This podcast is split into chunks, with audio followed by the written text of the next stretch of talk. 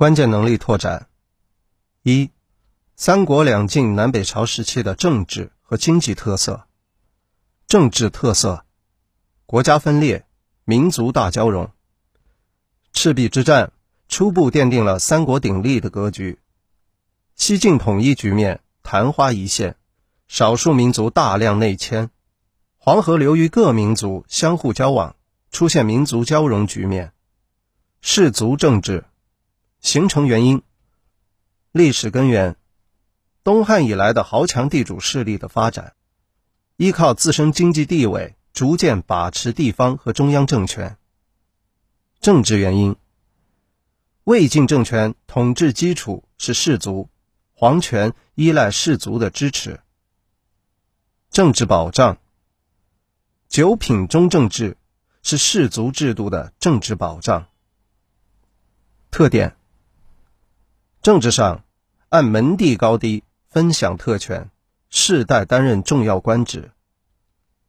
经济上，士族占有大量土地和劳动力，建立起自给自足、实力雄厚的庄园经济。生活上，不与庶族通婚，甚至坐不同席。文化上，崇尚清谈。经济特色。南北经济趋于平衡，北方战乱，经济遭到破坏；南方相对稳定，经济迅速发展。以黄河流域为重心的经济格局开始改变。氏族庄园经济和寺院经济占有重要地位。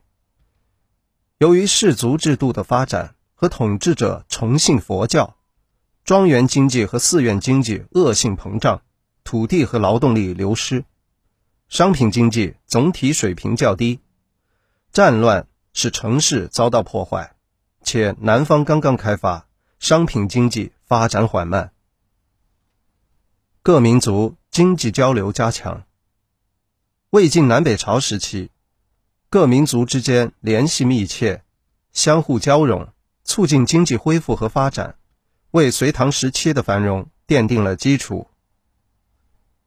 三国两晋南北朝时期孕育着统一因素，民族交融加强，产生了强大的民族凝聚力和向心力，出现了局部统一。